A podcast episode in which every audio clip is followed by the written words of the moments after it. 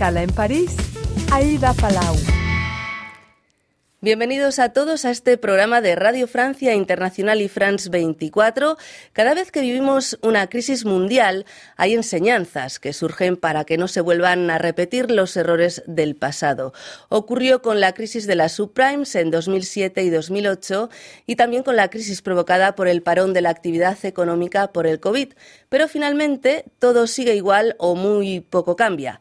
En estos días se reúnen en Buenos Aires expertos de Europa y América Latina para tratar de encontrar respuestas a los desafíos económicos del momento.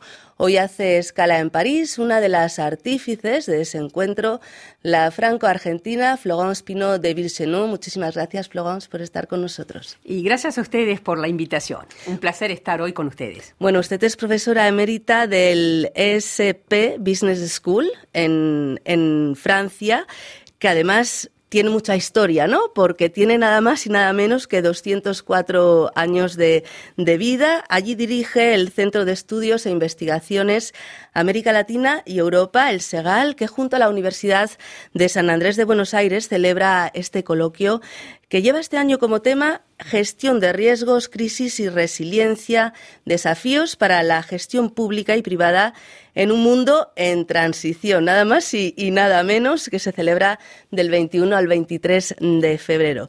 Florence, ¿en qué paradigma estamos actualmente? Eh, ¿En qué mundo vivimos?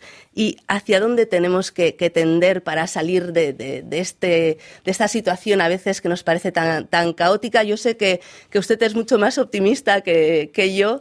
Eh, explíquenos, bueno, ¿en dónde estamos y hacia dónde tenemos que, que, ir? Estamos, eh, y de hecho, eh, se imagina que cuando construimos el título del coloquio, cada, cada palabra cuenta, obviamente, mm. cada palabra es grave. Em, y pensamos mucho en esto de un mundo en transición, es decir, que estamos avanzando hacia lo que sería tal vez lo que se dibuja como una nueva normalidad. ¿Ah? Porque han pasado cosas que usted mencionaba. se han encadenado. Eh, que se han encadenado mm. y que entre las crisis financieras y nada menos que la enorme crisis sanitaria con todo el reajuste que supuso y las nuevas modalidades de comunicación y de trabajo eh, nos han hecho entrar en una era nueva. Así que nosotros con este coloquio nos proponemos como profesores investigadores en management, administración, lato sensu, como suelo decir, es decir, eh, no finanzas, cubre esto muchas áreas, es visitar un poco, eh, vi visitar los paradigmas, porque paradigmas son los esquemas de pensamiento, vienen muchas veces sustentados en visiones, representaciones del mundo, en teorías, y obviamente todo esto viene fuertemente impregnado, a mi juicio es muy difícil verlo de otro modo, por el sustrato cultural en el sentido más amplio y profundo en el cual todos estamos inmersos. Entonces, visitar nuevos paradigmas eh, ofrece América, las Américas, América Latina, ejemplos, lecciones de crisis, y sí, ¿cómo nos las va a ofrecer? Ha sido considerado durante tiempo el continente de las crisis, de algún modo. Europa no ofrece también, y sí, hemos venido golpeados por varias crisis, usted evocaba entre la financiera Lehman Brothers, después vinieron las grandes eh, crisis migratorias tras las primaveras árabes, y luego vino el terrorismo islamista, y luego como si fuera poco vino el COVID, y ahora tenemos vino la confrontación bélica a las puertas de Europa y en, en Medio Oriente.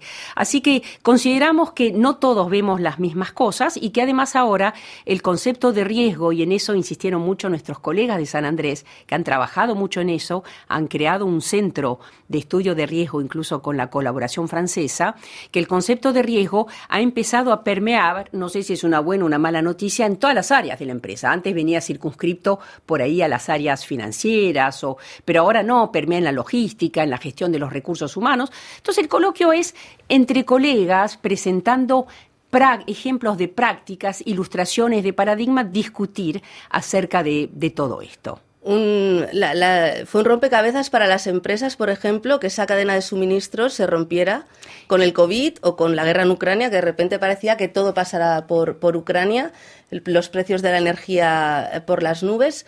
Eh, nos dimos cuenta de que la globalización está por todos lados. Es buena esa globalización, ese mundo tan mega conectado que se cae algo en el fin del mundo y, y por un efecto mariposa de repente no tenemos, yo qué sé, eh, piezas para cambiar la puerta de un coche. Sí, sí, o, como usted dice, la decisión de cerrar una empresa que viene desde Seúl tiene impacto en Francia y a lo mejor coloca a 3.000 personas en la calle y sin empleo. Obviamente, creo que esto va a ser difícil imaginar una vuelta atrás, porque esto viene atado también de las manos de la tecnología y es muy difícil que se den cambios, eh, eh, reversiones. Mm. Ahora, lo que sí es interesante de esta globalización y de las cadenas de suministro, como usted mencionaba, es el hecho de que eh, es un poco una nueva vuelta de naipes barajar y dar de nuevo. Es decir, que de golpe surgieron fragilidades puestas al desnudo que se hicieron patentes y al mismo tiempo nuevas oportunidades. Y ahí, en este contexto, la relación Europa-América Latina cobra un sentido muy particular. Justamente, América Latina puede reemplazar a otros países em, asiáticos, por ejemplo? Eh, bueno, definitivamente en función de, eh, depende de, eh, de qué, em, en su relación con qué países y de qué sectores de actividad. Por ejemplo, queda claro, cada vez más claro, México y Centroamérica, pero sobre todo México ha cobrado ahora un lugar clave en lo que se llama el Near y Free and Shoring, para el mercado norteamericano. Exacto. Mm. Y, si pensamos en América del Sur, y hago esta diferencia porque los perfiles, sí, la región merece ser eh, capturada como un todo, obviamente hay infinitas razones que van en ese sentido, pero también hay que mirarlas, América del Sur y, México estamos, y Centroamérica, con a veces posicionamientos diferentes. En el caso de América del Sur, fíjese que todo lo que tiene que ver con em, eh, agricultura, energías verdes, eh, ahí tenemos oportunidades que se abren para la, relación eh, birregional, sin lugar a duda. Justamente el coloquio se celebra en Buenos Aires, Argentina. La inflación es muy alta en todo el mundo, pero especialmente en Argentina, con un 160%. Em, bueno, ha llegado el terremoto Javier Milei, que amenaza con romper con todo, ya ha hecho muchos anuncios eh, con ese decretazo, ¿no? Y anunció, por ejemplo, el despido de un millón de empleados del Estado, que ah, puede parecer una, aberración. Eh, ¿Qué impacto va a tener esto en, Argentina? Eh, bueno, impacto lo va a tener. De hecho, eh, usted menciona el terremoto, sí se le puede atribuir también el, sustantivo tsunami. Mm. Minei ha, resultado un tsunami en la, en la vida política argentina y, mismo de la región. Eh, sí, ¿cómo no va a tener impacto? Y se ha hablado de, intervención de cirugía mayor sin anestesia. Mm. Entonces, con eso creo que él mismo debía estar consciente, su equipo y la ciudadanía también, ¿no? Eh, para la inflación, hoy día, si usted le pregunta a un argentino, me atrevo a pensar, yo he estado allá hace 14 meses, pero leo los periódicos, eh, su primera preocupación, el argentino de la calle, va a decir hoy día es la inflación. ¿Por qué? Porque corroe, eh, el, bolsillo y, mm. además es, es implacable con el sector de bajos recursos.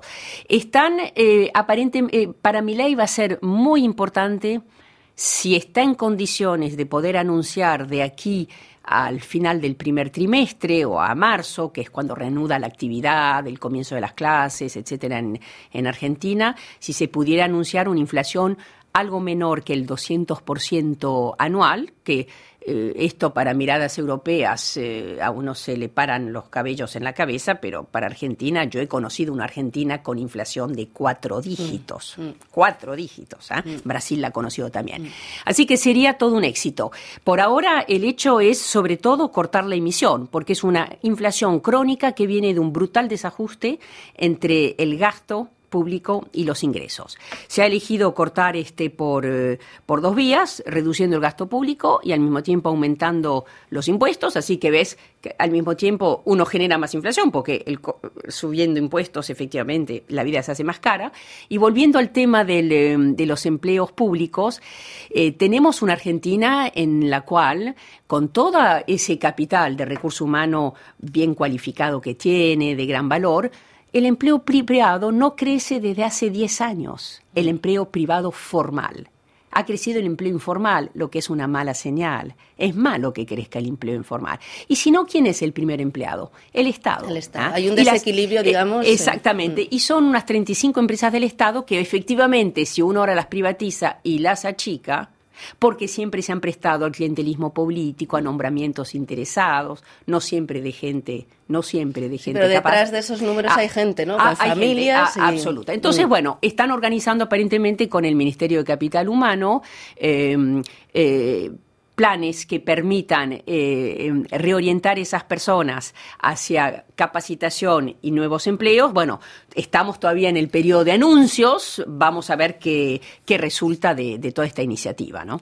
De forma simple, porque claro, Argentina fue potencia mundial. A veces uno no entiende muy bien por qué está en esa situación, cuando produce cereales, carne, eh, ¿Cómo se lo explicaría a un niño? ¿Por qué Argentina está así de forma crónica desde hace, mm, no sé si décadas? Sí, décadas. Mm, ¿Por qué? ¿Cómo se lo explicaría a un niño? Décadas porque no sé si podemos hablar de potencia mundial, pero sí estaba hace 100 años 100 años, comienzo del siglo XX, ubicada entre los países con mejor nivel de renta, porque además tiene una población más pequeña. Fíjate que. Y es muy grande. Es un país que hace cinco veces el tamaño de Francia y mm. tiene una población algo inferior a la de Colombia. Mm. Entonces, eh, efectivamente, además con una clase, eh, un proletariado que se había eh, movido hacia la clase media urbana, bueno, todo esto auguraba una, Argentina próspera. Yo creo que Argentina es un triste ejemplo de eh, mala gestión, de mala administración y sobre todo con eh, posiciones eh, em, muchas veces sesgadas ideológicamente en las que tradicionalmente no se ha visto con buenos ojos, no se ha impulsado la iniciativa privada, sabiendo que los argentinos, muchachas, jóvenes, pero cuando emprenden en otros lugares del mundo tienen un talento fenomenal. Pero no es un país en el que, generalmente hablando, se haya hecho, se haya propiciado la iniciativa privada. Entonces, un país que se acostumbró a un fuerte estatismo, a la intervención estatal, que poco a poco le ha ido poniendo cerrojos a la economía, a la par que garantizaba un nivel de renta básico para el empleo público y ahí estamos. Nos queda muy poco tiempo. A ver brevemente, la cooperación entre América Latina y Europa goza de buena salud. Nos quedan 40 segundos de programa. Y bueno, yo diría, eh, tuvimos la última cumbre tan esperada después de casi ocho años de, ausencia por cuestiones internacionales. Creo que a veces eh, se hace demasiado, se pronuncia demasiado rápido el juicio de que América Latina no cuenta para Europa. Es un error. Lo que ocurre es que hay prioridades en los temas. Cuando usted tiene una guerra en las puertas, obviamente le está poniendo atención. Creo que goza de buena salud en términos términos de soft power, Europa es un país al que van los latinoamericanos a nivel de turismo, a nivel de estudios, movimiento académico, migraciones, y tenemos una cooperación en el mundo universitario, científico, en materia de investigación fenomenal, que es un trabajo profundo, de largo plazo y que está para quedarse.